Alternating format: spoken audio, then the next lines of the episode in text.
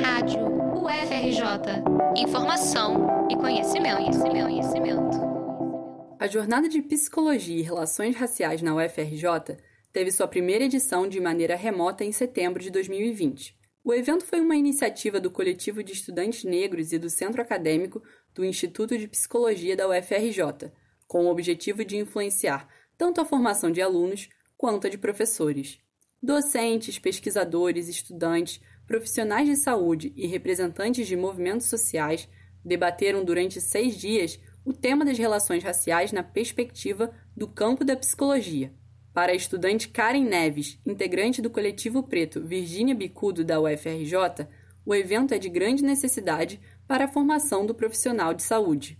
É, a jornada ela vem como uma forma de mostrar à academia que o assunto ele pode e deve ser tratado dentro das universidades para que o profissional de saúde de fato produza vida e saúde sem contribuir com o epistemicídio da população preta.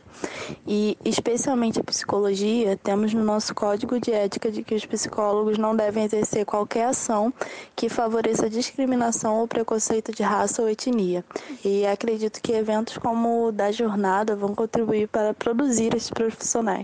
Nos últimos 20 anos, o número de artigos científicos sobre racismo e desigualdade racial no Brasil se multiplicou por 28, segundo o levantamento da base de dados Web of Science. Para o professor de psicologia da Universidade Federal Fluminense, Hildeberto Martins, esse crescimento expressivo se relaciona diretamente com a Conferência Mundial contra o Racismo, ocorrida em 2001 na cidade de Durban, na África do Sul. A gente não pode ignorar que né, o Congresso em Durban, que é o momento em que o Brasil, o governo brasileiro reconhece né, a sua responsabilidade em relação ao racismo e à desigualdade racial no Brasil, é, vai é, promover, vai permitir que uma série de pesquisas, que uma série de ações governamentais sejam voltadas, né, direcionadas para a reparação da população população negra nessa construção é, histórica da desigualdade racial.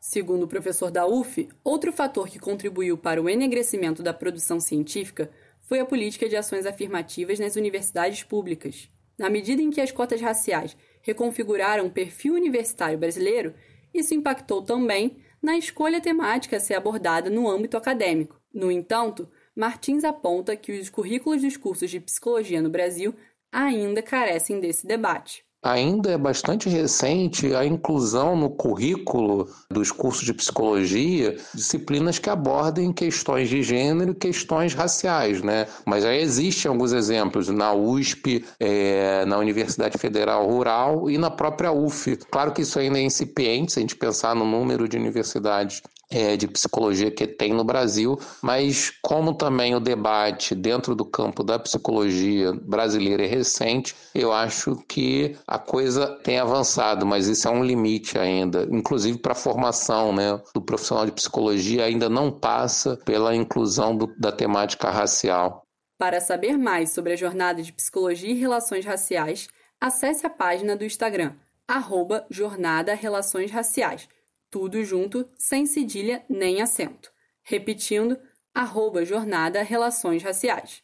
Outros eventos do Coletivo Negro dos Estudantes de Psicologia da UFRJ podem ser encontrados na página arroba Bicudos do IP, soletrando arroba B-I-C-U-D-O-S-D-O-I-P. Reportagem de Giovana Quebian para a Rádio FRJ.